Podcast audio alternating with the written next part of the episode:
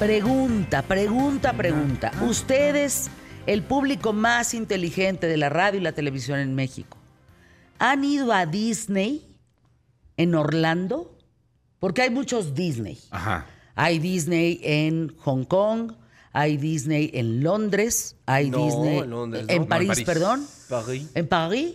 Hay, hay Disney Shanghai. en Shanghai, Anaheim, etcétera. Pero hablando de Orlando. One, two, uh, one, two, three, four, five. La, la, la, la, la, la. la, la, ¿no? la, Ay, a la, ver. la.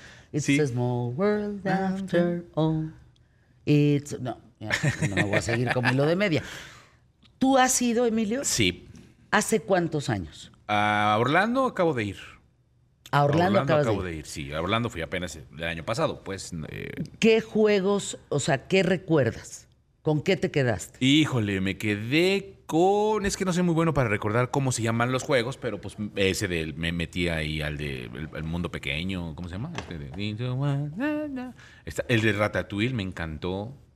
Ajá. Este, es que como fue a Disney, Epcot, o sea, los este A ver, es que para los que no sepan, Exacto. para explicar justamente esto que está diciendo Exacto, Emilio, porque- Disney, Disney World o Disneyland, depende si vas al de Anaheim o al de Orlando, se divide en cuatro parques. Adentro del mundo Disney hay cuatro parques. Cada parque tiene sus características especiales, pero ahí les van los nombres. El primero es Epcot, que es el que estaba comentando Emilio. Después va Hollywood Studios. Después va Animal Kingdom. Y el principal, donde está el bellísimo castillo que todos conocemos, que se llama Magic Kingdom. Ah, que ahí, en- ahí está todo lo de Harry Potter que me tocó. No, eso es Universal. Ah, entonces, ¿no sabes? Universal es otro parque completamente diferente. Que a mí me gusta más. En Universal Studios hay dos parques. La Isla de la Aventura, Island of Adventure y Universal Studios. Pero me subí a todo lo que pude, eso sí. Bueno. Epcot, por cierto, quiere decir Experimental Prototype Community of Tomorrow. ¿Estamos? En español, por favor. En español es el prototipo experimental de una comunidad que piensa en el futuro. En, en palabras más sencillas.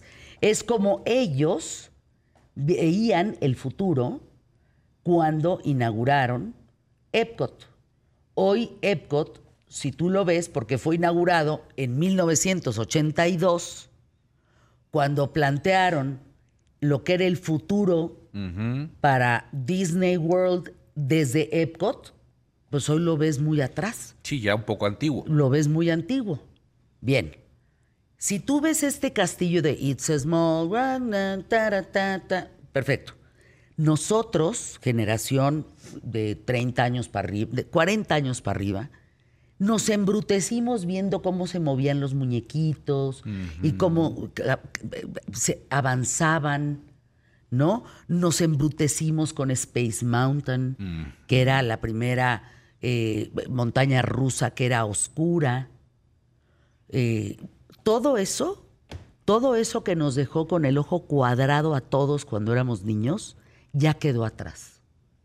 Ese Disney sigue existiendo y lo siento como una memorabilia para no olvidar y que ciertos niños también vivan ese pasado para también compararlo con el futuro. Exactamente. El futuro es espeluznante tecnológicamente hablando. Quizás Santiago no lo entienda tanto porque no vivió aquella época, no tiene ese comparativo. Una rueda, una eh, montaña rusa como la de Hulk o la de Velociraptor. Pero ahí te, te digo, nos estamos yendo a otro parque. Pero si ponemos el ejemplo de en Disney, tenemos la, la de Guardianes de la Galaxia. Ah, sí, es tenemos. brutalmente buena. es la mejor montaña rusa a la que me he subido. Yo en mi les digo vida. una cosa. No estoy exagerando. Por La si tienen mejor. la oportunidad de ir eh, en el futuro, no les voy a decir cómo es, porque a mí no me dijeron y la experiencia me lo dijo absolutamente todo. Entonces no les puedo contar más, pero sí les, sí les quiero decir que, que es toda una experiencia. No es, no es solo subirse un carrito. No, no, no, y- no, y no. de arriba para abajo, no. No. Es una experiencia completa. Yo siempre hago mis listas. Por ejemplo, cuando vamos a comer les digo a ver cuál fue tu primer platillo, tu segundo y tu tercero. La primera, Guardianes eh, de la Galaxia, luego Tron, Velociraptor. A mí ya no me tocó Tron, fíjate. Bueno, No, no, no, todavía no, no, no, empezaba, no. eh, No, porque eh, inició este año. Sí, sí. Y yo fui Es a finales del año. una locura. Espectacular, que subes a las motos, ¿no? Es una locura. El arranque de la motocicleta, estás hablando que subes a casi 300 kilómetros por hora. Es brutal. Bueno, la, del Velociraptor también es brutal. The Race of the 220 Resistance de Star Wars, Ah, es bueno. eh, Rock and Roll, Roller Rock and Coaster. Roller Coaster, el Everest, Slinky Dog, eh, Jimmy Fallon, en fin, tienes un mundo de cosas. Pero lo que quiero compartir con ustedes es la primera montaña rusa difícil que yo me subí en mi vida fue Space Mountain. Y me acuerdo que bajé temblando y me volví a subir y me volví a subir verdaderamente con esa adrenalina porque me gustan mucho los juegos así. Cuando me subí esta vez, después de haberme subido a estas como Guardianes de la Galaxia, dije, esto es Kinder. Y luego entras a los pasillos y ves pues ciertas iluminaciones y ves como un IT, ¿no? Como un robotito, como Sí, foquitos. eh, foquitos y dices, "Wow, el futuro." No, no, no, no, no, no, no, cuando te subes a Thor Con o a, Thor. a Tron, este de los Tron, a Tron, motos. perdón, de las motos, dices, "Eso es el futuro." Sí, sí, sí, es como esta también que está en, en Animal Kingdom, la de Avatar. Pandora. Pandora, que es brutal. No, no, no, no, no, ¿qué tal? Es buenísima. Algo que se está poniendo muy de moda, que es parte de estas eh, nuevas, se podría decir, montañas rusas o experiencias, es que son experiencias inmersivas. Entonces, pues no vas y te subes solamente un carrito, es lo que estaba diciendo. No, no, te metes al juego. Desde el momento en el que das el primer paso adentro de la estructura del juego, ya sea en la fila, ya sea eh, en la tienda de regalos, todo es una experiencia. Te, te- Siento- te meten completamente al personaje que tienes que ser, ya sea tu parte de, de- uno de los guardianes de la galaxia, hasta tu parte de uno de un Naví, que es este eh, raza eh, principal de, de la película de Avatar. Entonces, esta experiencia inmersiva lo es todo. De verdad. Porque también es la primera vez que me subo a Space Mountain. Space Mountain. Y para mí fue. de risa. Sí, Carrusel. o, o sea, De por risa. el nombre. Por el nombre es muy bonita la experiencia de Pero subir. además tiene el platillo volador afuera. O sea, es, es de verdad, son cosas.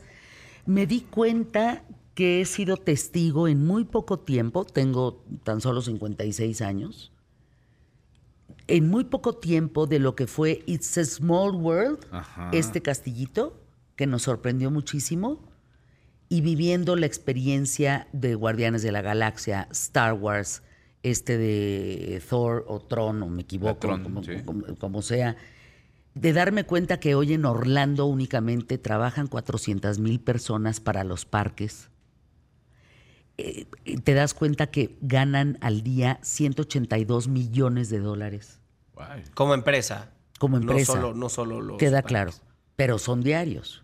Sí. Una experiencia VIP, por ejemplo, que te hace brincarte las filas, es carísimo. Nos tocó lluvia todo el tiempo. Todos regresamos casi enfermos. Una gripe espantosa. Pero cuando tú entras a Disney, estás en Disney. Algo hacen que tu cabeza no puede estar en otro lado. Pues es todo, desde. Algo hacen. A, ver, vengo de un huracán. Para mí esto, en serio, es importante, fíjense. Viniendo del huracán, pues entré a las terapias estas de estrés y madre y media para poderme sacar avante. De acuerdo. Este viaje ya lo teníamos, previo a pensar que yo iba a estar en ese huracán con tantas miles de personas más.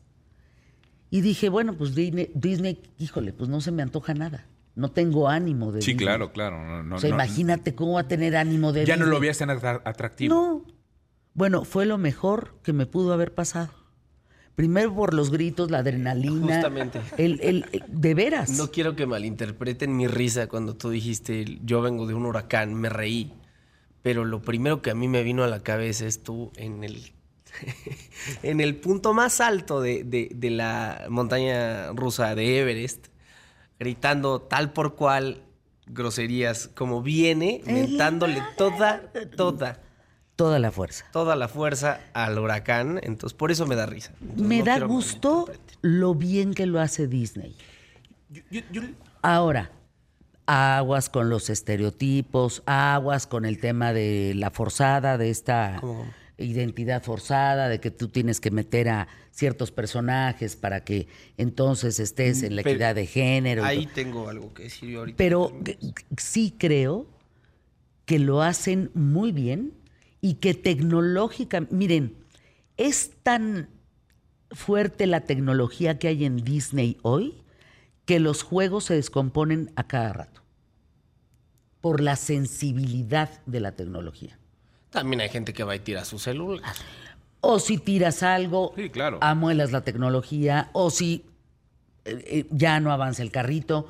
La tecnología hoy que tiene Disney es tan importante, tan actual y tan sensible que no tiene seguro contra que el juego no se pueda parar.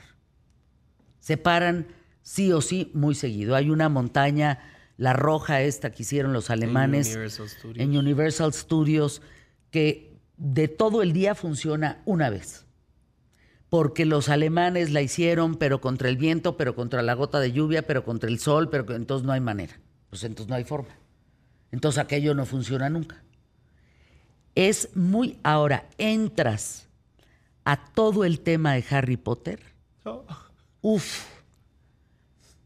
Qué ambientación tan precisa, el castillo, pero los olores, pero los cuadros que hablan, pero los personajes, eh, Hagrid, pero Harry Potter con Hermione. Todo estás adentro de Harry Potter. Tú no puedes estar pensando en qué, qué está pasando en otra parte del mundo. No, no te da la No, cabeza. no, no, y estás ávido, ávido, ávida de, de conocer más y saber y que no se te pase y llegar y estás pendiente del tiempo, de que ya va a empezar, ya va, o sea, todo este asunto. Yo, yo, por ejemplo, le tenía ahí unas preguntas, ¿no? A ver, vamos a arrancar el programa y compartimos y los leo para que me digan si ustedes han ido, qué han vivido, qué recuerdan y si no, qué les gustaría conocer. Arrancamos el programa a pie derecho.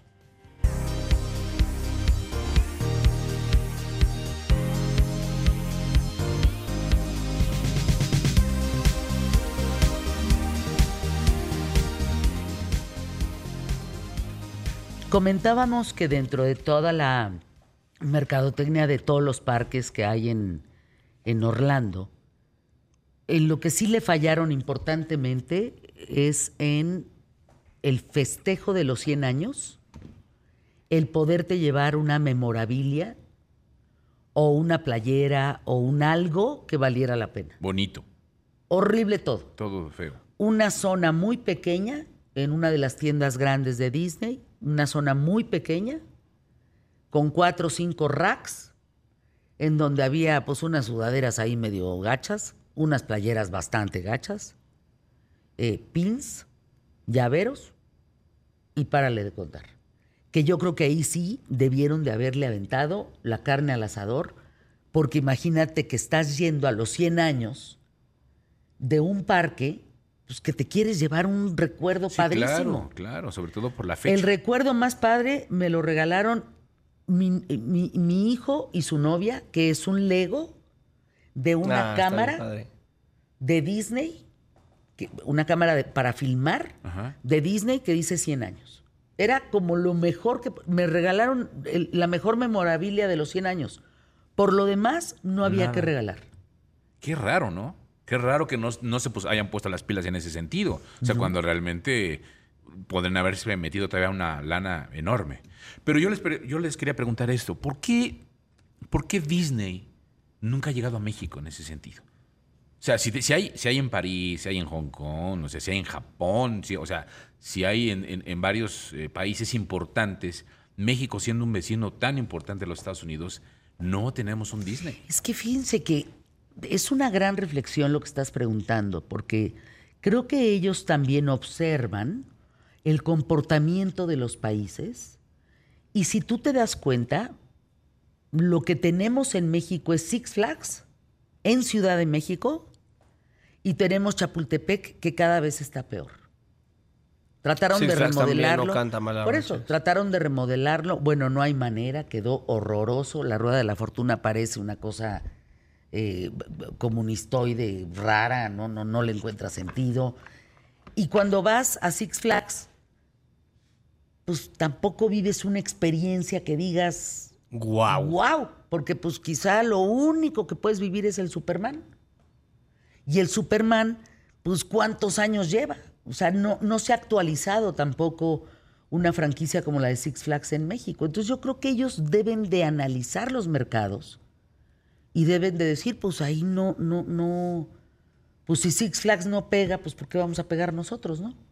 No, yo creo que, yo creo que una de las cosas que tienen Six Flags que por lo que no pega tanto es porque ya realmente los juegos se, se están volviendo, como tú dices, ya están viendo obsoletos. O sea, es, es, es parte de ya no hay tanto asombro de llegar a un Six Flags y encontrarte algo diferente. ¿Qué es lo que sucede con Disney? O sea, Disney va cambiando. En algún momento, por ejemplo, eh, entre los Universal Studios y, Disney era ir cambiando ciertos juegos. O sea, tenías eh, Volver al Futuro, luego de repente tienes ahora Harry Potter, luego tienes Tron, luego tienes... Y entonces vas renovando y vas encontrando esa, esas oportunidades y esas opciones. Aquí en el caso es de llevas con Superman 20 años y no pasa nada, ¿no? sí es importante en los parques de diversión la actualización en juegos. Por ejemplo, este de Tron no existía hace un año que tú fuiste. Y hoy es una de las máximas eh, atracciones dentro de Universal. Eh, Harry Potter. Hagrid no existía. ¿Por qué le dices Hagrid, Hagrid, bueno, Hagrid, bueno, Hagrid. Se mueren de risa de lo mal que lo hago. Hagrid no existía. Hoy existe y es una de las atracciones en donde tienes que durar horas y horas y horas para poder entrar. La, la- la ambientación que genera Disney, eh, la actualización de Disney es muy importante. Están al día. Sí. Fíjense, ¿se acuerdan que había una cosa que se llamaba Splash? Bueno, el Splash está en remodelación, porque el Splash a las nuevas generaciones y a los jóvenes les valió corneta. No les importó el Splash. ¿Por Pues qué? es que ya no le gusta ir a Porque la gente no a gusta. mojarse. A mojarse. al No, bueno, deja tú eso. Ya no. Entonces, lo van a cambiar por La Princesa y el Sapo. ¿Ya viste? Porque es una de las películas más vistas hoy en día. Entonces van cambiando las atracciones. King Kong ya no está. Bueno, para Ni empezar... tiburón- en Universal ya ni tiburón existe. No. Yo no, yo no que, me era, acuerdo. que era como uno de los más atractivos de King Kong. este, por eso te digo, pero van renovándose.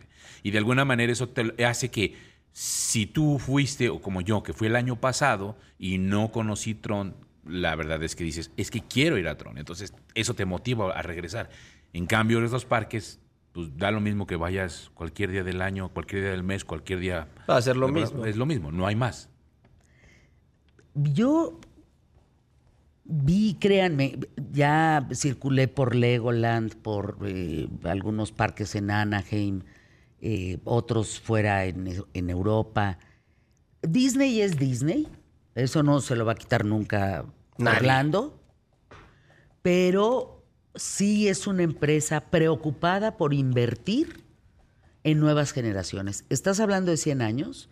Quiere decir que tus papás, ustedes, o sea, nosotros, nuestros hijos y los hijos de mis hijos, forman parte de Disney. parte de Disney, claro. Son 100 años. Y es lo mismo. ¿Qué Orlando. juegos dejaron de existir cuando mi mamá? ¿Qué juegos dejaron de existir cuando nosotros? ¿Qué juegos van a dejar? Yo pensaba algo importante, una reflexión en el parque que decía, si esta tecnología nos está tocando en el año 2023, ay canijo, ¿cómo van a entretener a los mocosos En el 2030. cuando sean los adolescentes como Santiago de 22 años? Sí, o sea, cuando yo lleve a mis hijos, ¿qué va a haber? Sí, en el Exacto. 2030, ya. O sea, no ¿Qué va a haber? O sea, estamos viviendo en una sociedad que está avanzando constantemente todo el tiempo sin parar. Al rato nos van a llevar ¿Qué va a como haber? experiencia inmersiva a la luna. Miren, hay un juego bastante malo de Jimmy Fallon. Sí, perdona, bastante malo. Es mi ídolo. Yo sé, pero el juego es malo.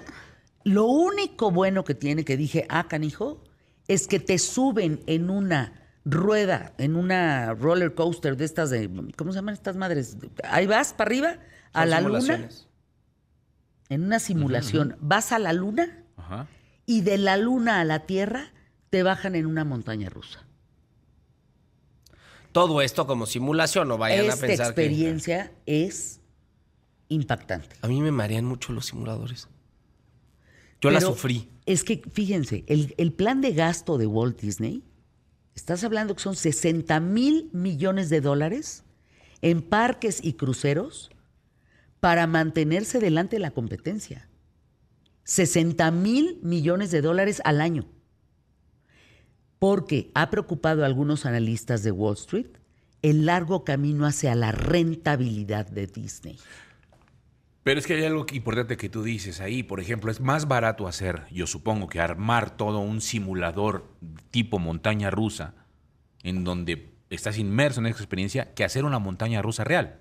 Supongo. Es decir, toda la estructura para hacer una montaña rusa, a que la tengas como Bueno, un simulador. ¿no? si hablamos no de montañas rusas en específico, pero estamos hablando de que Warner no quiso soltar la cifra exacta de cuánto gastó en, en el nuevo callejón diagón de, de Harry Potter en Universal Studios de Orlando, porque dicen que sobrepasa los billones de dólares. Entonces, quién sabe si, si estamos hablando que, que- que esta experiencia inmersiva te salga mucho mejor que una montaña rusa.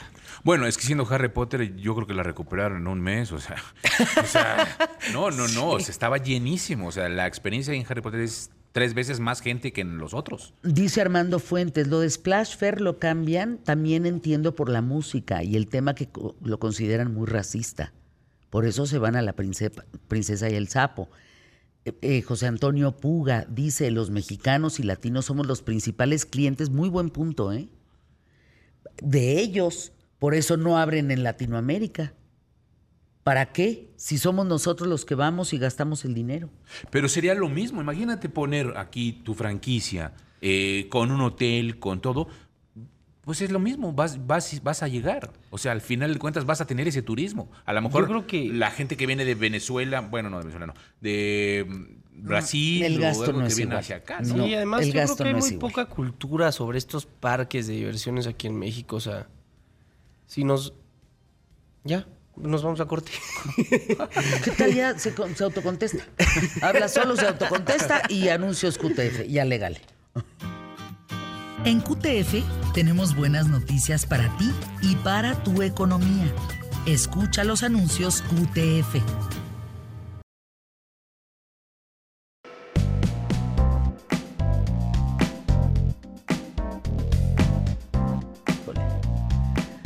No, no, no, no, no, estos datos están. Hay tantos jóvenes en México sin empleo y la pregunta sería ¿por qué? Por la falta de experiencia. ¿Por falta de experiencia? Así es. No nos permiten. No nos permiten el trabajar por la falta de experiencia. ¿Esto es solo ahora o ha sido siempre? Yo que solo ahora, ¿eh? Porque si viajamos al pasado unos 50, 60 años, los jóvenes antes, a los 20, 22 años ya tienen una casa, ya tienen un empleo estable. Hoy en día no. A ver, ¿tú qué edad tienes, Said? Yo tengo Rodríguez? 20 años. 20 años. Así es. Eh, saliste de prepa en pandemia. Así es. ¿Y luego? Exactamente. O sea, te entregaron tu certificado por Zoom. Prácticamente. ¿Y qué hiciste? Fue un poco complicado para mí porque no estaba aquí en Ciudad de México. Mi, mi hermano tuvo un accidente en Los Cabos. Entonces tuve que estar ahí cuidándolo, estuvo en coma, fue todo un tema. Ajá. Entonces realmente no me concentré ni en estudios, ni en trabajo, en nada más que en la salud de él y su vida. Entonces es cuando empecé a, a dejar pasar un poco escuela y trabajo. Entonces, digamos que Estuve en stand-by. de, de graduarte de sexto de prepa, ¿lo lograste? Exacto, sí, claro. Te, te fuiste a cuidar a tu hermano, que era Así lo que es. debías de hacer, Así es. y de repente te das cuenta que pasaron tres años y no tienes chamba. Sí, pasaron, pasaron dos años y dije, ¿qué estoy haciendo en mi vida? ¿Qué está pasando? Y ya ingresé a la superior de medicina. Y actualmente sí ya estoy, estoy trabajando en una, en una fundación, una asociación civil. Y ya la verdad es que no es fácil, pero yo creo que cuando te forzas como persona lo logras. Sigues viviendo con tu familia. Así es. Evidentemente, lo que ganas puede ser independiente con lo que ganas. No, no, para nada. Eh, con lo que gano, eh, pago una parte de, mi, de mis estudios, ya que voy a una institución privada. Pago una parte de mis estudios y con la otra parte apoyo a mi familia. Bueno, les brindo un poco de... Ese es. Said Rodríguez de 20 años. Vamos a oír a Daniela Bolaños. Daniela, ¿tú qué edad tienes? Yo tengo 19. 19. Eh, ¿A qué te has enfrentado en el tema de estudios, de una carrera y en el tema de trabajo? Eh, tuve que suspender mis estudios por debido a la pandemia, debido a cuestiones personales de salud. No pude continuar como me hubiera gustado. Eh, retomé los cursos. Fue ahí cuando inicié eh, indirectamente con la escuela y de ahí fue cuando eh, entré a la institución de juventudes. Eh, a partir de ahí fue un motivo, bueno, un impulso para que yo pudiera nuevamente entrar a trabajar, ya que había entrado anteriormente. No fue algo formal, no fue algo duradero, ya que no tenía la experiencia y no estaba informada. Entonces, a partir de lo de juventudes, entré a un lugar en el que desafortunadamente las cosas no salieron como esperaba, pero gracias a aprender a poner esos límites fue que yo decidí que no quería eh, trabajos así y que había cosas que no tenía por qué permitir. Eh, entonces decidí A ver, que... eh, explícame. Eh, no fue un, una experiencia agradable, ya que estuve en un lugar donde no, no estaban muy bien organizados. Entonces preferí retomar mis estudios para tener eh, Más herramientas. sí, más herramientas para yo poder llegar a donde quiero eh, estar. Estando en el trabajo, ¿cuánto, ¿cuánto sigues trabajando, Daniela? No, estoy estudiando. ¿Y cuánto te falta para terminar? Me falta un año y medio. ¿Tienes idea cuánto cuesta toda tu carrera? Em, es- en algún momento estuve buscando, ya que me quiero dedicar a la gastronomía, pero solo lo vi por semestres. No hice un conteo eh, a más a profundidad con todo el tiempo que necesito. ¿Cuánto cuesta un semestre? En unas escuelas que vi eh, van desde los 8 mil hasta los 14 mil. Semestre. Sí, ¿Me ayudan, mientras yo sigo entrevistando, me ayudan con la multiplicación? ¿Cuánto sería eso por cuatro años? Entonces, hoy vives con tus papás, sí, ellos te mantienen sí. al 100% y tú vas a la escuela esperando terminar en un año y tanto y poder encontrar trabajo. Exacto. Y así yo poder ayudar en mi casa. Bien. Ahora, en tu caso, Jesús Luna, ¿qué edad tienes? Eh, bueno, yo tengo 26 años Ajá. y pues bueno, actualmente igual eh, estuve en la parte de, de juventudes junto con mi compañera. Y Ahorita platicamos que es Juventudes, porque Sí. todos estamos con el ojo cuadrado igual, pero está la representante de Juventudes, la consejera, pues.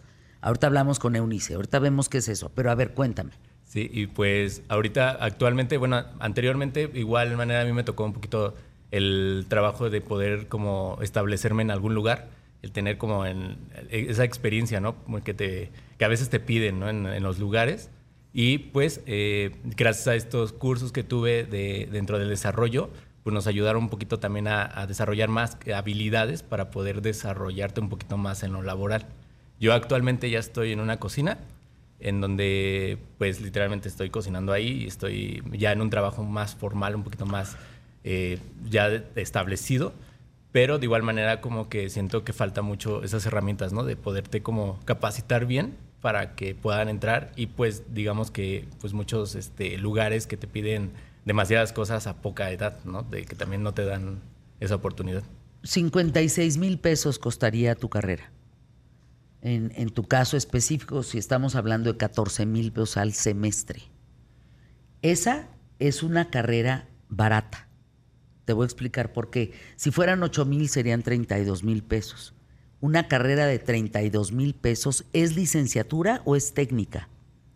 Em, la verdad es que no tengo bien definido, pero es para gastronomía. Eh, Porque- son técnicas básicas. Ah, porque una carrera licenciatura, estás hablando de más de un millón y medio de pesos. Sí, claro. Bajita la mano, Eunice más o menos, pero bajita. Te estoy hablando que, que, que esa sería una carrera barata. Un millón y medio de pesos. Y déjenme darles un dato que me parece importante. Yo tengo 56 años, ¿sí? Cuando yo estudié como ustedes, a la edad de ustedes, hice cuatro años de una carrera. Después hice un diplomado y hice un... En Etcétera. fin, varias cosas. Solamente de esos cuatro años de carrera, ¿sí? A la par que yo empecé a estudiar, a la par empecé a trabajar. ¿De acuerdo? En el primer año de carrera y primer año de trabajo, porque era simultáneo, yo le regresé a mis papás la inversión que ellos tuvieron en cuatro años de mi carrera. ¿Sí entendemos? Claro. ¿Sí? Perfecto. Hoy yo tengo un hijo y una hija de 19 y de 22. Si ellos estudian cuatro años de carrera, la inversión que yo haga de esos cuatro años no me la regresan hasta dentro de 10. Claro. A ver, Eunice, ¿qué está pasando? Porque estamos hablando de entre 700 mil personas de entre 20 y 29 años que buscan y no encuentran empleo. Precisamente así como lo comentaban ahorita los jóvenes que nos acompañan el día de hoy, eh, hay herramientas que se han como limitado a que lleguen a los jóvenes el día de hoy. Ahorita comentaba esta Daniela precisamente esta parte donde yo quiero una carrera, pero tal vez todavía no tengo toda la información sobre cuánto me va a costar la carrera, en dónde la voy a estudiar, cuántos años me va a llevar a estudiarla, qué inversiones tengo que empezar a hacer. Así como usted ahorita nos platicaba, usted estudió su carrera a sus cuatro años y en algún momento hizo como eh, recuperó la inversión que su familia hizo en ese momento. Este, en lo personal, también yo también estudié mi carrera, pero y le regresaste. le regresé a mi familia lo que invirtió, pero no podía ser a la misma velocidad que usted lo está mencionando en este momento. Háblame de tú, por favor, Eunice. Muy bien. Estábamos, por ejemplo, yo te puedo, yo te puedo decir que eh, durante la carrera yo no pude nada más estudiar. También tenía que trabajar. Sí, yo también. Entonces era estudio, trabajo y aparte escuela y aparte lecturas Sí, y aparte todo lo que conlleva esto que hoy en día todos los jóvenes hacen prácticamente lo mismo. Y precisamente a esto es a lo que nosotros nos, nos enfocamos al desarrollo positivo de los jóvenes. El desarrollo juvenil positivo, que es las herramientas socioemocionales que ellos tienen que tener claras para poderse enfrentar a todas estas situaciones en las que se empiezan a trabajar. A ver, vamos a anuncios QTF, pero les preguntaría, y, y no es, eh, no tiene otro sentido más que esos aparatos que son internet y que tú tienen, que ustedes tienen en los celulares y computadoras, ahí, Daniela, no puedes encontrar la información suficiente para ver qué debes de estudiar, qué puedes estudiar, qué opciones, cuánto cuesta. Eh, sí, la verdad es que sí, pero eh, es muy por encima porque eh, nuevamente encontré otras escuelas, pero son escuelas que ya están fuera del estado y ya están más hacia el norte o que ya tengo que salir de mi zona de confort, que es algo a lo que estoy dispuesta, pero ya es, eh, por así decirlo, como dejar el nido para yo empezar a hacer eh, mi vida propia y que tenga que encargarme de mantenerme y a su vez me tenga que encargar de estudiar. Déjenme ir anuncios QTF y regresamos con una pregunta muy clara, ¿eh? para que la vayan pensando. ¿Cuánto les gustaría ganar?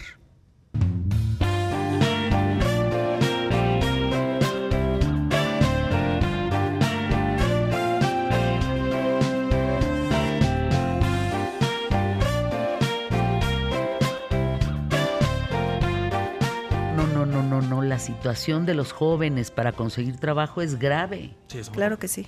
Fíjense, La pregunta, a ver, Daniela, Jesús, Said, ¿cuánto les gustaría ganar? ¿Y en base a qué ponen ese número? Si nos basamos en Ciudad de México, yo creo que unos 15, unos 18. ¿Por qué? Todo está muy caro aquí. Una renta, mínimo 5 mil pesos. O sea, pretendes ese dinero para poder independizarte, Claro, para vivir solo. sí. Que eso es lo que quisieras. Sí, claro. Es lo que todo. Claro, el- nuestro sueldo cuando empezamos a trabajar es para eso. Sí, para apenas y. Para abandonar sobresalir. el nido, como dirían, ¿no? Tú, más o menos, Daniela, Jesús. Mm, a mí me gustaría aproximadamente unos 20, 25, porque depende mucho de la zona. Hay zonas muy eh, turísticas, muy visitadas y desgraciadamente por eso es que suben los precios de las rentas, los mantenimientos. Y creo que también, eh, también de la zona eh, tam- va de la mano con la seguridad, porque va, yo creo que va de la mano que si quisiera conseguir algo más barato, también tiene que ver eh, pues a dónde voy. Entonces, para que yo tuviera una vida como Claro. quisiera, sería alrededor de unos 20, 25. En tu caso, Yo concuerdo que, pues igual unos 25, 30, eh, ha cambiado mucho los tiempos. O sea, yo creo que también, bueno, eh, a mí me tocó vivir ese cambio junto con ver cómo mis padres crecieron, ¿no? Teniendo dónde vivir, dónde, dónde tener, dónde formar un hogar. Pero actualmente es muy difícil, ¿no? Es muy, muy difícil el poder mantener un hogar y el poder alimentarte incluso, porque ya igual los alimentos eh, suben demasiado en donde ya no, ya no alcanza un sueldo de mínimo para que tú puedas alimentarte bien semanalmente, ¿no? O sea, igual. a ver, en- ¿cómo puedo plantear esto? Comparativamente las edades, los precios han sido lo que nos ha costado a todos vivir. Es decir, estos 15 mil pesos de ustedes ahorita podrían ser los 10 mil pesos que a mí me costaba cuando yo empecé, pero que no los gané luego, luego. Sí, la, la Claro. inflación. Sí, el tema es que a todos, cuando empezamos, no empezamos ganando esas cantidades de dinero. Forma. Empezamos algunos sin que nos pagaran, Incluso. otros, claro, yo me acuerdo que mi primer sueldo era de 24 pesos. Se gastaba más en el papel que me mandaban de nómina que los 24 pesos. No estoy diciendo no, no, no le habían quitado los ceros, no, 24 pesos. Eso era lo que ganaba. Para llegar a la cantidad para poder vivir sola, tuvieron que pasar dos años de carrera. Esos dos años yo los vivía con mis papás. Pero como trabajé desde el primer día de mi carrera, entonces para el segundo año yo iba más avanzada, por decirlo así, que el resto de mis compañeros en, el- en, el- en la escuela que decían, cuando yo me titule voy a conseguir trabajo. Pues ya valió mal porque no había manera de conseguir cuando ellos salieran. Yo les llevaba cuatro años de avance, pues. Para cuando, cuando ellos empiezan a conseguir trabajo, yo ya soy independiente. Claro. Entonces, los trabajos que les han ofrecido, ¿cuánto dinero les han ofrecido? Una vez chequé un trabajo antes de entrar donde estoy actualmente y el sueldo al mes era de 6 mil pesos. Muy bueno. Sí, pero no creo que sea lo suficiente para vivir hoy por hoy. No, En- pero por algo se empieza. Ah, claro, obvio, obvio. Pero sí, sí lo vi muy complicado. Mira, dice Vanessa Domínguez, en la universidad donde estudié nos obligaban a trabajar a partir del segundo año formalmente. Estudiábamos por las tardes y, y en la mañana trabajábamos. Muchos entraron a empresas grandes e internacionales y ahí hicieron carrera. Muchos logramos objetivos a corta edad. Me pasó lo mismo y en la mía no te obligaban. Yo pensé, si voy a entrar a una carrera, pues tengo que empezar a trabajar para familiarizarme con esto afuera Con lo Claro. que voy a hacer. con lo que voy a hacer. Y tenía la fortuna de tener un papá y una mamá que me mantenían mientras yo podía aprender y podía trabajar. Yo iba en la universidad en las tardes y en las mañanas eh, eh, eh, trabajaba. Sí, todo estaba balanceado. Pues era una friega Sí, horrible. sí, o es sea, lo que sí te puedo ¿eh? decir es que Es era una friega cansado. espantosa, pero no hay otra forma. ¿eh? Sí, por supuesto, el desgaste y todo lo que implicaba. Desgaste emocional, físico, es todo. Ahora, te pregunto a ti, Eunice Hernández, como consejera del programa Juventudes de la International Youth Foundation, ¿qué cursos dan para saber qué, para aprender qué? Ok, bueno, nosotros en el programa Juventudes damos 12 especialidades, que es la administración comercial y la de alimentos y bebidas. Estas dos especialidades vienen compuestas por cuatro módulos cada una. Esta administración comercial va un poquito más enfocada a precisamente a lo que la palabra lo dice, el área del comercio, cómo el emprendimiento se puede lograr, pero también cómo tú puedes lograr en una empresa dar aportaciones en en avances en las ventas, en el trato al cliente, en técnicas en mostrador, en cómo tienes que tener herramientas también para tú tratar a la gente y que esa gente regrese a donde tú estás. En, en alimentos y bebidas va un poquito más enfocado precisamente a esta especialidad, en técnicas de bar, técnicas culinarias, en la- el manejo higiénico de los alimentos. Son las especialidades técnicas que se dan dentro del programa. Fíjense, eh, lo- los comentarios de la gente es impresionante. Quien escucha el programa, ¿qué tal Fernández? Quien lo ve. Es que, Fer, necesitan entender que tienen que empezar. Claro, ¿Cómo? Como sea. De alguna forma. Sí, por supuesto. Sí de alguna forma. Y de ahí, pues no parar. Ahora, con carrera o sin carrera, ¿los contratan igual? no se contratan de la misma manera con carrera que sin carrera. Pero si, se- si tienes las herramientas técnicas, sí es diferente a que no las tengas, a que llegues como un aprendiz.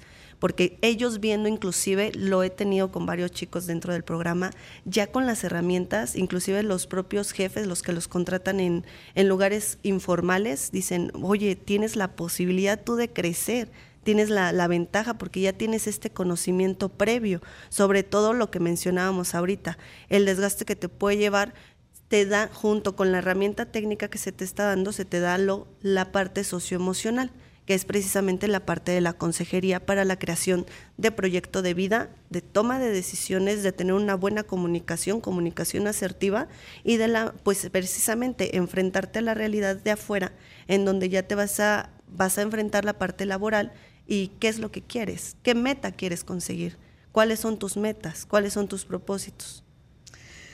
Fíjense, de acuerdo con la encuesta nacional de ingresos y gastos, bueno, de hogares 2022, el, el ENIG, una familia promedio de cuatro miembros que habita zonas urbanas pueden cubrir sus gastos del mes, cuatro miembros, con 23 mil pesos. Claro. Entonces, algo no, algo no está cuadrando en las cuentas. Algo no cuadra con decir yo quiero ganar 15 porque solamente con esos 15 voy a poderme independizar. Claro. Porque estás hablando que con 23, cuatro viven. Entonces, la falta de oportunidades en nuestro país, el vivir con 23 mil pesos, cuatro integrantes, es un sueldo muy bajo, Claro que sí. muy bajo. Es estar en escuelas públicas, es estar, es no poder crecer también. O sea, no hay un incentivo de crecimiento en México, mucho menos hoy en día. Son limitaciones. Mucho menos hoy en día, exacto. Por supuesto, y, y también es, es saber quiénes de esos cuatro integrantes son los que aportan esa cantidad para que sobreviva esta familia. O sea, si son los cuatro los que están aportando, estamos diciendo cuánto aporta cada uno, en qué cantidades. Y aparte, pasajes, comidas, alimentos independientes en sus áreas laborales, que precisamente era esta parte de siempre tener que traer algo este, pues muy reducido, muy limitado. Y todo, obviamente, tenerlo que aportar dentro de la casa. Yo creo que una buena pregunta sería, ¿estos cuatro individuos pagan renta? ¿O es Sí. casa propia? No, no, no, no. Se paga renta. Sí. Cuando empecé, no, es que sí necesitan, don Sarcasmo, te mando un abrazo con mucho cariño, qué bueno que me, que me escribes, hace tiempo que no lo hacías. Eh, es que no la pueden tener así tan fácil, Fer. Cuando yo empecé a trabajar ganaba muy poco. Hoy, 15 años después, gano 13 veces más. Ellos quieren empezar ganando esas 13 veces. Sí, no, todo es progresivo. Todo debe de ser progresivo y empezar Y, y dice Melissa Soto, no solo es empezar, también es no dejar de trabajar. Por supuesto. Exactamente. Porque después de una maternidad o alguna pausa, regresar es peor de difícil. Claro que sí. No aflojar. No Seguir. aflojar. Seguir. La experiencia siempre te va dejando un poquito más, que es precisamente mucho de lo que trabajamos. Si ya aprendiste algo en ese trabajo, claro, no siempre te va a ir bien en el primer trabajo donde, donde estés. Usted misma nos, lo- nos lo está, bueno, nos lo estás platicando, Fer. Entonces, precisamente es esto, empezar con algo y de ahí que aprendí. Y, y irme a lo que sigue y empezar a crecer poco a poco, así como nos lo, nos lo estamos planteando entre Y nosotros. seguir progresando. Fíjate, Mauricio, eh, Rosa María, tengo que ir a pausa, Gilberto, Gabriel, no, no, no, no, están, ubíquense, chavos. O sea, ubíquense, tienen que empezar de cero. Claro. Anuncios QTF.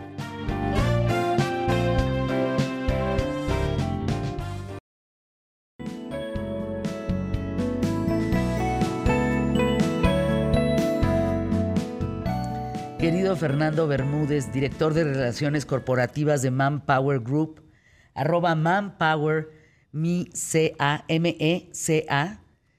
A ver, eh, venimos de escuchar a chavos decir, pues yo con 15 mil pesos, con 18 mil pesos la hago. Gente que les dice, ubíquense chavos, y ellos dicen, es que ¿quién me da una oportunidad? ¿Tú qué estás viendo en el panorama, Fer? Es un, es un panorama complejo. y hola, Para ellos, ¿verdad? nada, sí. Eh, eh, es, para ellos, yo creo que para todos. Yo creo que no, no perdamos de vista que vivimos en un contexto en el que estamos cruzándonos cuatro generaciones diferentes en el ámbito laboral. Están los baby boomers, gente que está por encima de 60 años, que hace 20 años una persona por encima de 60 años estaba pensando ya en el retiro si no se había retirado ya. Hoy en día los baby boomers no se retiran, entre otras cosas porque no tienen cómo pagar ese retiro, ¿no? Luego tienes... Sí, no ahorraron, no hubo manera. Exactamente. Luego tienes generación X, los que estamos en esa generación estamos en el punto álgido de nuestras carreras. Y luego vienen los millennials, que ya son personas que están pisando los 40 años, que están también queriendo crecer, pero que están tocando un techo porque hay dos generaciones encima. Y luego vienen los millennials, perdón, eh, los Centennials. centennials, pues que también empieza a entrar al, mercado laboral. Entonces nos estamos cruzando cuatro generaciones diferentes a la vez en un contexto también mucho tema, más ¿eh? complicado. ¿vale? Entonces Qué yo creo que eso tema. explica buena parte de lo que está sucediendo. Por eso ellos dicen, no hay oportunidades. no hay oportunidades para, no solo para ellos. Lo que pasa es que es cierto que siendo la gente o la generación con menor experiencia, pues tiene las de perder, eso es, eso es cierto. ¿no? Cuando tú buscas un trabajo, una de las cosas que más se valoran o se mira es la experiencia que traes. Cuando eres una persona recién egresada de la universidad, no tienes mucha experiencia que aportar y ahí salen perdiendo, eso es, eso es cierto. No sé a ti, Fer, en Manpower Group, a mí me llegan unos currículums que dices, Madre Santísima, qué barbaridad, cómo esta persona no tiene trabajo. Y no tienen trabajo. Grandes, grandes, pero de verdad, con una experiencia muy importante, maestrías, doctorados, tú las traes, una cosa, y no tienen trabajo. Están manejando un Uber. Es no minimizo amigos que manejan un Uber, qué bueno que lo hacen, qué bueno que tienen oportunidad, pero el otro día me tocó un biólogo. Y digo, ¿qué hace un biólogo? Debería de estar en Ensenada, ¿no? En, en- en- en la universidad de allá, viendo el tema de biología, dando clases. Cierto. Y no hay manera. Sí. Yo creo que ahí se nota el gap o la diferencia entre lo que necesitan las empresas y, y la oferta que hay en el mercado de, de profesionales. Es decir, a lo mejor hace 30 años un biólogo no era muy común encontrárselo. Hoy en día probablemente hay muchos más biólogos en el mercado, con lo cual la competencia ya es mucho más ruda para cualquiera que salga con alguna profesión, ¿no? Médicos, enfermeras, abogados, contadores, etcétera. Hay muchos, pero a lo mejor no, no todos son, más de lo que se necesita en el mercado laboral. Entonces, ese desfase entre la oferta y la demanda también genera este tipo de- de situaciones. Y lo que comentabas también es cierto. Hace unos años atrás, 15 años atrás, tener una maestría no era común, no era sencillo. Primero buscabas tener una experiencia profesional, luego dinero para invertir en ello, o que la empresa invirtiera en ti para la maestría. Claro. Hoy cada vez hay más eh, programas universitarios que saliendo de tu carrera ya te están dando el año o dos años de maestría por default, ¿no? Y eso de alguna manera también eh, pues hace mucho más complicada la competencia, porque hay más gente preparada, con más títulos universitarios, con más maestrías y hay mucha más competencia que antes. Fer, nosotros en mi empresa tuvimos que despedir al 90% de nuestro equipo de soporte por el chatbot de inteligencia artificial. Hoy estoy viendo en la inteligencia artificial lo que viví en cuerpo presente, así, en cuerpo presente, porque antes frente a mí había seis camarógrafos paraditos con sus cámaras. Más un equipo de producción allá atrás, que eran unos cinco más, más los de televisión. O sea, eran 20 personas en un foro. El floor manager que te decía 5, 4, 3, 2, 1 al aire.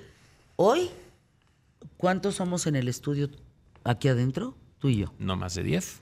No, no, del estudio. Ah, Tú sí, y yo. tú y yo, nadie más. Nadie más. Allá hay cinco personas trabajando diariamente para qué tal Ferranda. Cinco o seis personas. Sí. Tú llegas a CNN en Atlanta y el titular del espacio maneja y edita su espacio. En el escritorio tiene la consola de manejo de cámaras y él mueve su audio, mueve sus cámaras, mueve su micrófono, hace y vira y él produce, él se ilumina y él se hace y alégale. No necesita nadie más. Sí, eso es cierto también, esa es otra tendencia importante que también afecta un poco lo que estábamos comentando de las oportunidades para los jóvenes. Eh, la tecnología, la digitalización de los procesos en las distintas industrias, lo que ha permitido es que las personas seamos mucho más multitareas, eh, tengamos mayor capacidad de ejercer funciones con menos apoyo o menos gente rodeándonos y con la inteligencia artificial pues ya se espera que sea exponencial. ¿no? Para compartir un dato, la OCDE estima que para 2030, si no recuerdo mal, más de un billón de empleos a nivel global se van a ver impactados de manera importante, transformados de manera importante por la inteligencia artificial. Entonces esto apenas empieza.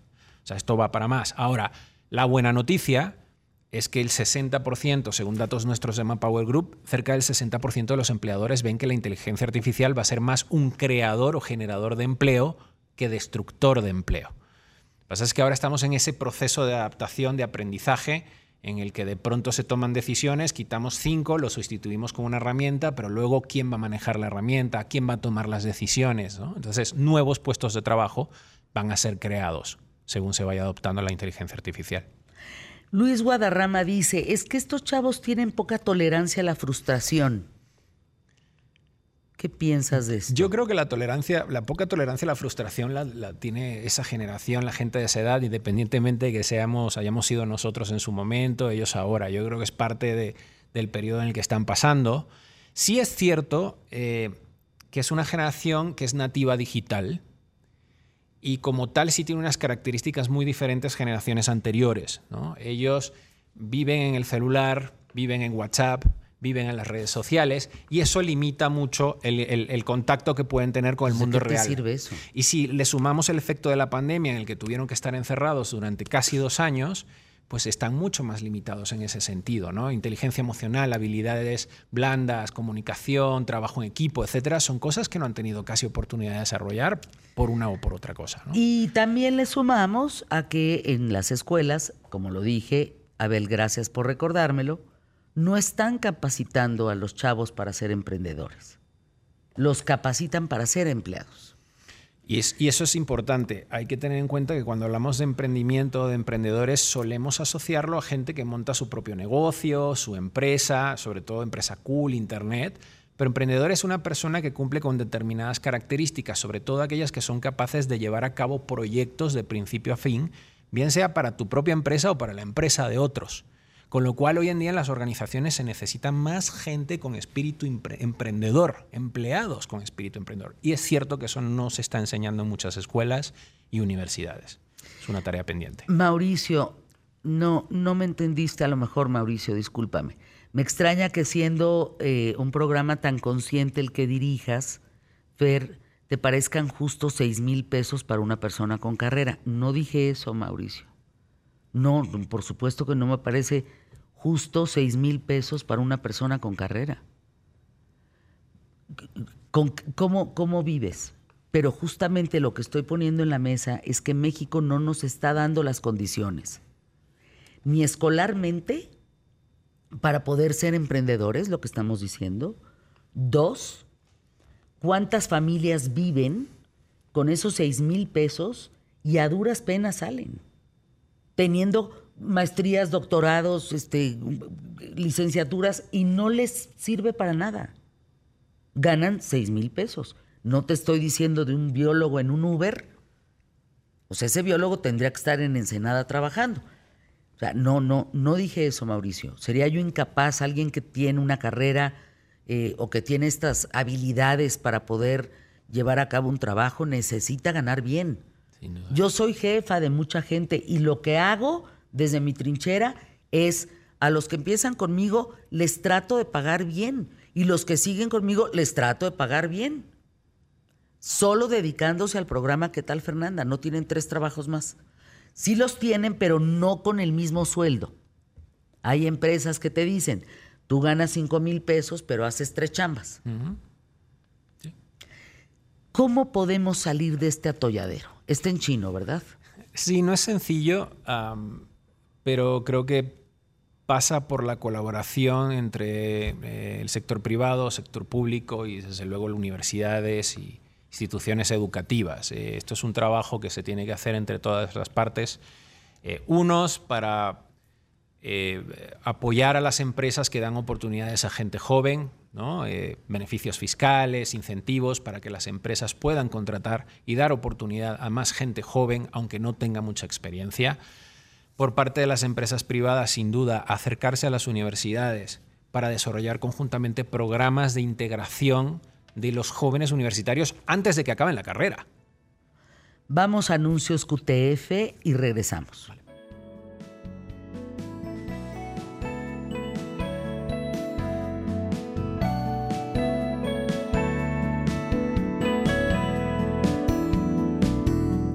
Gracias Fernando Bermúdez por estar con nosotros. Regresa pronto a los micrófonos de ¿Qué tal Fernanda? Saludos a Mónica Flores Barragán, presidenta de Latinoamérica para Latinoamérica de Manpower Group, que me manda este recién salido del horno, este libro que se llama Empresarias Chidas. Eres una joya. Eh, regresen pronto a hablar de esto. ¿Te parece? Este libro que es una maravilla. Así surgió eh, para inspirar a niñas y adolescentes, ¿no? 22 mujeres, colegas y amigas que se reunieron con el deseo de inspirar, eh, pues siendo empresarias chidas. Gracias, Fernando Bermúdez. Gracias por estar con nosotros. Te espero pronto para hablar del libro aquí en ¿Qué tal, Fernanda? Mi queridísima Fabiola Guarneros, qué gusto saludarte. Bienvenida a los micrófonos de ¿Qué tal, Fernanda? De la felicitación de Biden. Ay, qué tema a la realidad migratoria. No, no, bueno. Así es, querida Fer, porque pues el fin de semana que fue en el marco de la cumbre de la PEC, vimos que después de la reunión que tuvo el presidente de México con Joe Biden, pues eh, salió un comunicado de Casablanca reconociendo las acciones que México ha emprendido para contener la migración. Y que estaba muy contento y, y de verdad, Fer, que nos pusieron estrellita, literal, Biden, el gobierno de Estados Unidos, a México. Tenemos estrellita en contención migratoria. Pues qué padre. Porque México ha, desplegado 32.150 elementos militares, según el último informe oficial, para contener la migración. Pero ¿qué es esto? ¿Cómo le está conteniendo? Por eso es, tenemos la felicitación y cuál es la realidad mexicana. En lo que platicamos de los números, yo sí les pido que ahorita se enfoquen en las calles del lugar en donde viven.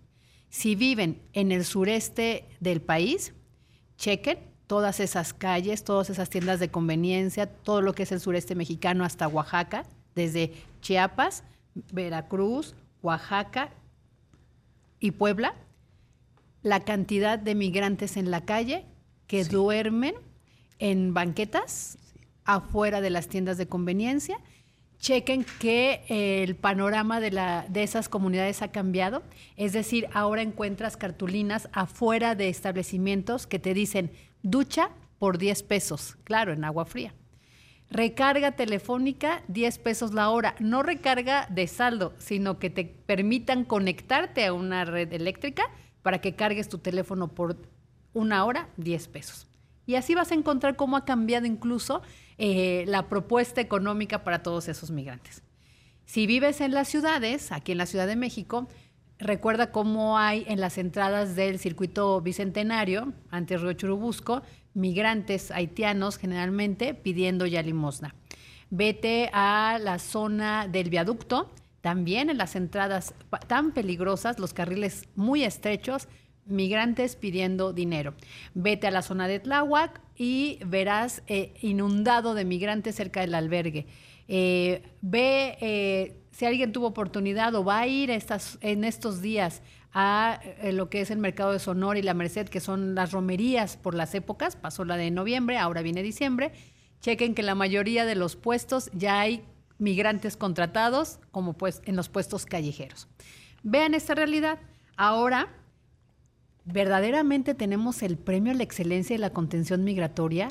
Sí, para el interés de Estados Unidos, porque los tenemos aquí en condiciones deplorables, querida Fer, sin acceso a servicios de salud, sin acceso a una educación, sin acceso a trabajo, pero además contenidos con, eh, con procesos burocráticos. Es decir, México les abrió las puertas. El presidente Andrés Manuel López Obrador dijo en varios discursos que los migrantes iban a ser bien recibidos aquí, que les iban a dar un trato humanitario y que pronto, eh, con los acuerdos que iba a hacer con Guatemala, Honduras y El Salvador, con Sembrando Vida, ¿te acuerdas que lo llevó para allá? el dinero que se envió para allá, iban a mejorar las condiciones.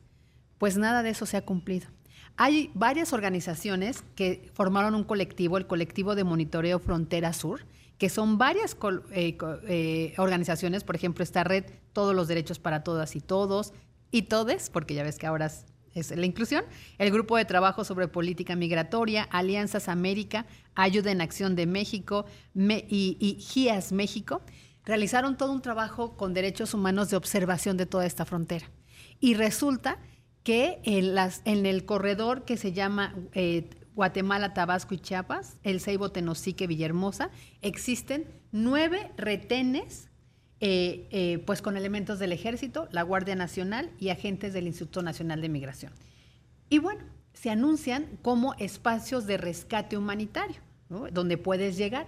Pero estas organizaciones han documentado, porque llevan meses ahí, que estos retenes se utilizan como lugares de intimidación, detención y criminalización y violencia contra los migrantes. Es decir, son puntos donde te, pues, te dicen a dónde vas, no tienes los papeles, te detienen, te llevan a los centros o estaciones migratorias, separan a tus familias, pero además, si te tocó un agente corrupto, también el Instituto Nacional de Migración se corrompe con los migrantes. Lo han denunciado muchas veces, querida Fer. Nadie hace caso. Se utilizan estereotipos raciales para estar deteniendo a las personas. Es decir, pues ya, o sea, aquí todos somos morenitos, la verdad.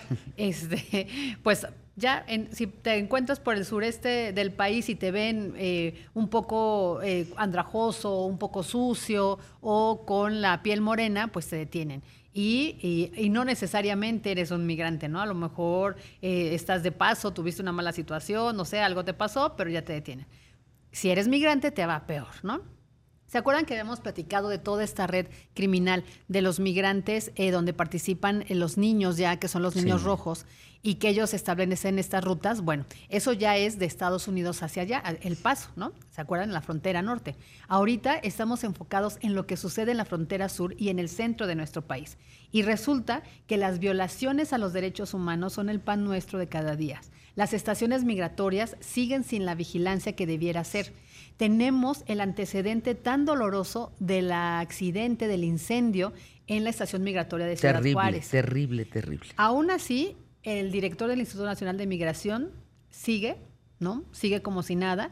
Generalmente los responsables son funcionarios menores. ¿Se acuerdan que estuvo un venezolano detenido porque fue el que acusado de provocar el incendio?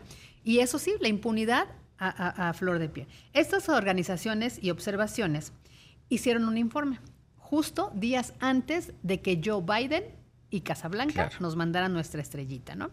Y dice también que eh, el Instituto Nacional de Migración, y eso es cita textual en este informe, se niega recurrentemente a recibir las solicitudes de refugio de las personas que se presentan en los, en los puertos fronterizos.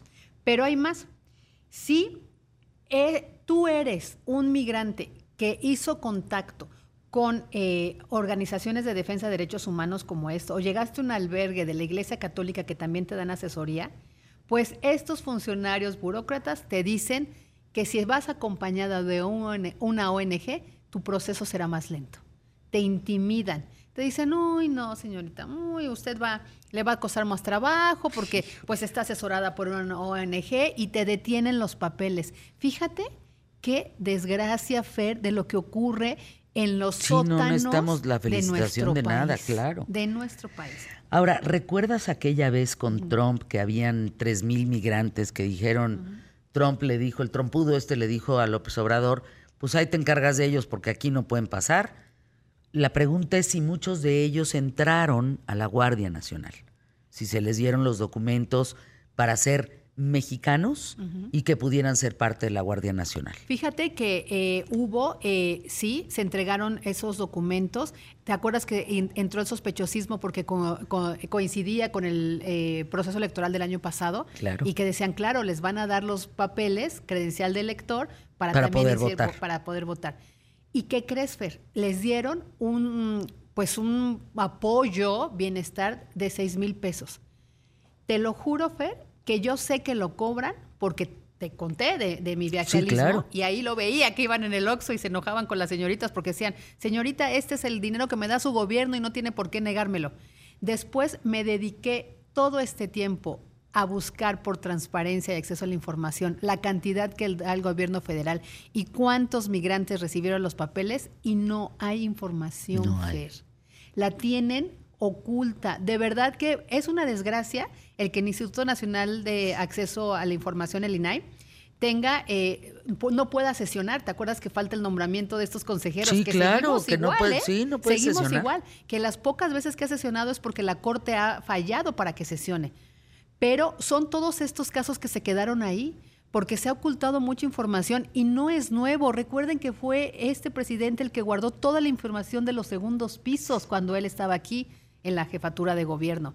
No es nuevo que todo el tema de las vacunas se reservó esa información hasta por 10 años. No nos extrañemos que este, estos montos que se les están repartiendo a los migrantes no sepamos cuánto ni a cuántos pero es parte de esta estrategia y así se llama de contención migratoria.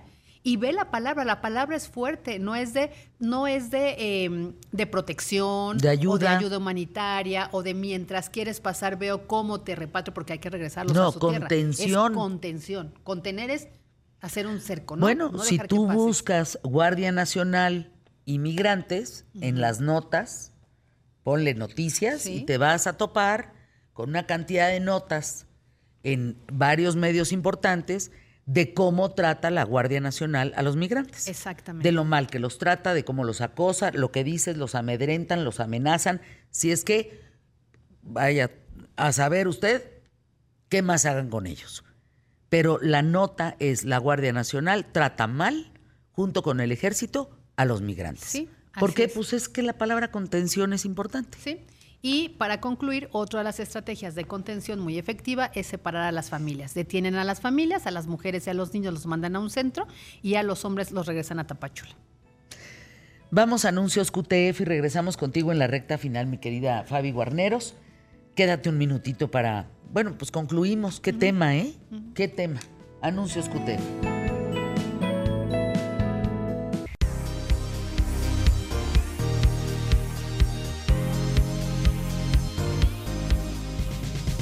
Concluir esto es impensable, mi querida Fabi Guarneros, Fabiola, pero en este minuto que tengo contigo, eh, pues nos felicita Estados Unidos porque contenemos la migración, pero contenerla, eh, tal cual, dice la palabra, nos está llevando a situación difícil entre la Guardia Nacional el ejército y los migrantes. Así es, querida Fer. Es decir, todas estas violaciones, maltratos a los derechos humanos de estas personas migrantes son la ropa sucia o los cadáveres que el gobierno de México escondió para que el gobierno de Estados Unidos nos felicitara por gestionar niveles de migración sin precedentes en todo el hemisferio occidental. Sin precedentes. Pues quién sabe qué precedente tenga eso en las votaciones próximas. ¿Cuántos se nacionalizaron mexicanos para incluirlos dentro de las mismas eh, filas de la Guardia Nacional? Yo nada más de pensar que un guardia nacional que está para cuidarte esté afuera de tu casa y sea un Mara Salvatrucha. Pues ahí nomás te encargo, ¿no? ¿Cómo estaría? ¿De qué tamaño? Gracias, mi querida Fabi Guarneros. Arroba Fabi Guarneros, ¿verdad? Así es. Ahí, te encontramos. Gracias, gracias por estar con nosotros aquí en ¿Qué tal, Fernanda? Mi queridísimo Emilio Valles Vidrio, ¿cómo va el programa? Cuéntanos. A todo dar. Muchas gracias, como siempre, a las personas que se comunican con, con nosotros. ¿Por qué le agarras así? ¿Qué es eso? Acá el- Sí, no le agarres, no lo puedo decir porque se va, como es radio también, se va a oír feo, pero ándale, ¿cómo ve el programa? Bueno, eh, saludos a toda la gente. Alberto Fajar desde Puebla. Saludos, gracias por acompañarnos. Dice Ana eh, Gemayel, gracias a Santiago por no espolear lo de los juegos. A mi hijo se le hicieron en lo de Stitch y no hubo manera de que entrara, pero por lo que vale ir a Disney, prefiero mejor ir a Alaska. No, vas a Alaska tres veces, Sí, pues vas sí. a Bali. ¿Sí? No, no, Disney es de los destinos más caros, a mí que ni me cuenten. O ¿eh? Argentina, ¿no? Ahorita. Te Argentina ahorita- Está barato, muy barato. Muy. Por suerte te vas a Argentina tres meses con lo que... Oye, ¿ya viste que el, que el nuevo presidente, su novia, esto es un datazo, la novia es la mejor imitadora de, de Cristina Kirchner, No sabía eso. la novia del señor este Milei que... De mi ley. No, no sabía eso. Me- me- que sus ojos me provocan Angustia. Sí, Angustia. sí, sí, me, me, me, me, me- no, no, no, enervan. no. Me- gracias. No, no, no, no, no, sí, me, me enervan. Sí. Es de esas cosas que de repente ves y, y- y- y sientes como coraje nada más de verlo, ¿no? Pues sí. Dice Juan Manuel Carrera, ¿eh? La empleada doméstica de mi vecino Fer gana 10 mil pesos. ¿Ok? Yo tengo 46 años, terminé una licenciatura y solo encuentro empleos que pagan 6 mil mensuales. Les digo que es... Sí, Jolly Roger dice, hoy en día es muy complicado tener oportunidades. Tengo ingeniería, maestría, diplomado y me fue muy complicado poder encontrar trabajo. Y cuando entré me dijeron que el sueldo era bajo en comparación de lo que ganaba antes. Bueno, eso es cierto. A mí una vez me pasó que llegué a pedir un empleo y no me quisieron y no me lo quisieron dar ¿Por qué? porque me dijeron que estaba sobrecalificado. Ah, Ay, sí. Pero además, además no tenía trabajo. O sea, entonces ponte era- burro. Sí, o sea, este, le decía, pues no importa, o sea, no, no, es que no, es que, es que lo que te vamos a pagar contra lo que sabes, no te lo puedo dar. Y yo, mm, necesitas que no tengo trabajo, no importa, dam- pa- o sea, dame el trabajo. Me dijo, no, no te lo voy a dar. Y ¿Estás no- sobrecalificado? Sobrecalificado para el, para, el, para el puesto. Entonces no me lo quiso dar. Y la Sas, respuesta fue muy guas. simple. Cuando le dije, bueno, ¿por qué no me lo quieres dar? Me dijo, por algo muy simple. Porque el día que yo te contrate y encuentres algo mejor, luego, luego te vas a ir. Y no me lo quiso dar. Ay, no, no, no, no. Esa fue la Qué, qué- respuesta. qué reclutadores, válgame. Eh, de tres en tres, Santiago de tres Bissell, en tres, te estoy muy escuchamos. contento de estar aquí de Cinemex. regreso. Cinemex. Cinemex, la, magia, del, cine, te invita a volar hasta la emoción con las nuevas tarjetas Cinefan, edición especial Patos. Adquiérela en taquilla, disfruta de 20 boletos, 20 combos también exclusivos a precio preferencial. Vuela a tu Cinemex favorito y diviértete con tu familia, amigos o quien tú quieras de la película Patos. Patos. Sí, consulta términos y condiciones en cinemex.com. Ahora sí, dándole la bienvenida Dándole a Cinemex, bienvenida entra de tres en tres. Entra de tres en tres. Eh, hoy, para empezar en la canción, para las personas que son nuevas, en De tres en tres recomendamos tres categorías diferentes todos los días: una canción, una película y un restaurante. Esa fue una introducción breve porque no tenemos mucho tiempo. Entonces, para darle paso a la canción, quiero empezar con una frase que tiene que ver con la letra de esta canción. Entonces, ahí les va para que se la graben. Esta va a ser la frase del día. Los sueños son las semillas del cambio. Nada crece sin una semilla y nada cambia sin un sueño. Así que grábense muy, muy, muy importante esta frase en la cabeza. Y ahí les va otra que me gusta mucho de Dwayne Johnson La Roca, que dice, un día o día uno. ¿Le entendieron o no le entendieron? Sí, claro. Ándale. Un día o día uno. ¿Con qué te quedas? Con día uno. Yo con día uno. Exacto. En inglés suena así. Dice one day or day one. Que son completamente significados distintos. Sí. One day or day one. Ah. A ver, ¿y Entonces, luego? con eso le doy paso a la canción, una canción que salió el 27 de julio de 1973, pero tiene una historia bien bonita, una historia que me llegó plenamente al corazón, porque sin duda creo que muchas de las decisiones que tomamos los niños, los adolescentes, hasta los adultos son influenciadas por nuestros padres. Y pocos saben que el padre de este rockero reconocido mundialmente, incluido ya en el Salón de la Fama, con muchas canciones, que es parte de la banda más vendida en la historia de los Estados Unidos, con más de 150 millones de discos y copias vendidas. Eh, tiene un papá que estudió en Juilliard y que es profesional en piano. Entonces de ahí empieza a agarrar el, el cariño por este instrumento clásico y escribe la maqueta de esta canción. Una canción que tardaría muchos años en ser escrita, pero que cuando fue escrita y fue lanzada en el primer disco justamente de esta banda, como les dije en el año 1973, sería una de las canciones más bellas que yo he escuchado en, toda, toda mi vida, se podría decir. Me, me pegó la emoción ahorita que, que me puse a pensarlo porque eh, varias veces hemos tocado fondo todos y todos hemos encontrado esa lucecita que nos ayuda a seguir. Y pues como les leí la frase al principio, nada cambia con eh, si no sueñas. Entonces hoy les traje una canción que se llama Dream On de Aerosmith.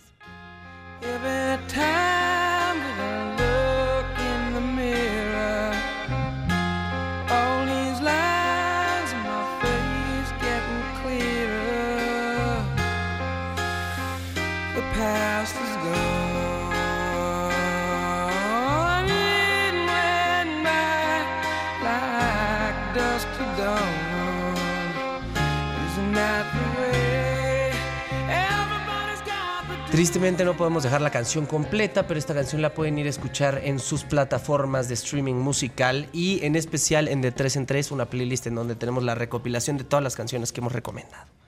De ahí pues hay millones de datos sobre esta banda, la verdad está en la sala de, la fama de los Grammys, etcétera. Entonces, pues eso ya lo podrán ir a investigar ustedes. Entonces, en película les traje, bueno, los estrenos que justamente estábamos hablando que Cinemex nos acompaña. Eh, tenemos eh, esta semana, o la semana pasada, si no me equivoco, salió la nueva película de Juegos del Hambre, que es una precuela de todo lo que hemos visto de la saga de eh, En Llamas, Sin Sajo, para todos los que son fans de Katniss Everdeen y toda esta historia de los distritos. ¿Es precuela? Precuela antes. Sí, sí, sí. Te regresas al antes, es la que está en Antes, cines. cuando se empiezan a crear los Juegos del Hambre. De ahí tenemos Patos, que viene como estreno. Tenemos Wonka con Timothy Chalamet. La historia atrás también, toda la precuela de, de cómo nace este chocolatero tan famoso que todos queremos. con un gran Mm, Todo en. Cinemex. Todo en Cinemex, con unas palomitas Flaming Hot buenísimas. De ahí, pues nos vamos al restaurante. Hoy les traje un restaurante que se llama Romina. Es una comida muy sofisticada, italiana, que no se pueden perder, la verdad. Normalmente lo digo, pero esta vez lo siento desde el corazón, aunque siempre lo siento, este lo siento más, porque no se pueden... Híjole, cuando vayan, pidan por favor el estofado short rib al vino tinto. Se van a ir de espaldas. Ah, hijo, el panacota también nunca falla. Ajá. Pero a mí lo que más me gusta es este estofado de short rib al vino tinto. ¿A qué sabe? Hijo. A estofado de short rib al vino tinto. No se los voy a spoilear. no se los voy a spoilear. Delicioso. Pero está en Avenida Homero en 716 en Polanco. Entonces, para que no se lo pierdan, eh, esta es la recomendación de hoy y ya no nos da tiempo de más. Oye, a ver si en la semana nos recomiendas como los tres mejores hot dogs de México. Hot O dog, ¿se lo- te antojó un hot dog? Ajá. O los tres mejores, o las hamburguesas. Órale. O las taquerías. Uy, las taquerías sería un debate enorme. Las taquerías. Entre torterías y taquerías yo creo que vea un debate. Híjole. Sí, todos tienen su favorita. Bueno, ¿les parece que mañana a las 11 nos empiecen a bombardear con taquerías, torterías, eh, hot dog que... jo- Mejor, de una mañana, o sea, hot dogs o tortas o hamburguesas, y luego, la, y luego el otro día otra, y así sucesivamente, para no Ah. mezclar. Yo quiero contarles o que pizzas. también, también eh, estoy, tra- estoy trabajando en hacer una nueva sección aquí, o bueno, no sección, un nuevo cachito de tres en tres, en donde hagamos preguntas de, de todas estas categorías. Una pregunta de música para que nos responda el público, eh, unas preguntas para que investiguen y se metan ahí. y tengamos más interacción de música, de, de cine y de gastronomía. Entonces, andamos en trabajo en eso, a ver si les gusta. en una de esas, si comienzo la producción, si, si me responden las tres bien, les regalamos un coche. ¿Un coche de qué? De, qué? De Hot ¡Un Wheels. auto! No. Sí, no, no. De, De Hot Wheels. Nos vimos bien codos. No, no, la productora casi se desmaya. A continuación. Sea como sea. Francisco. ¿Qué dijo? ¿Qué dijo? Francisco, Paco sea. Paco sea, sea como sea. Sea como sea. Radio. Sea.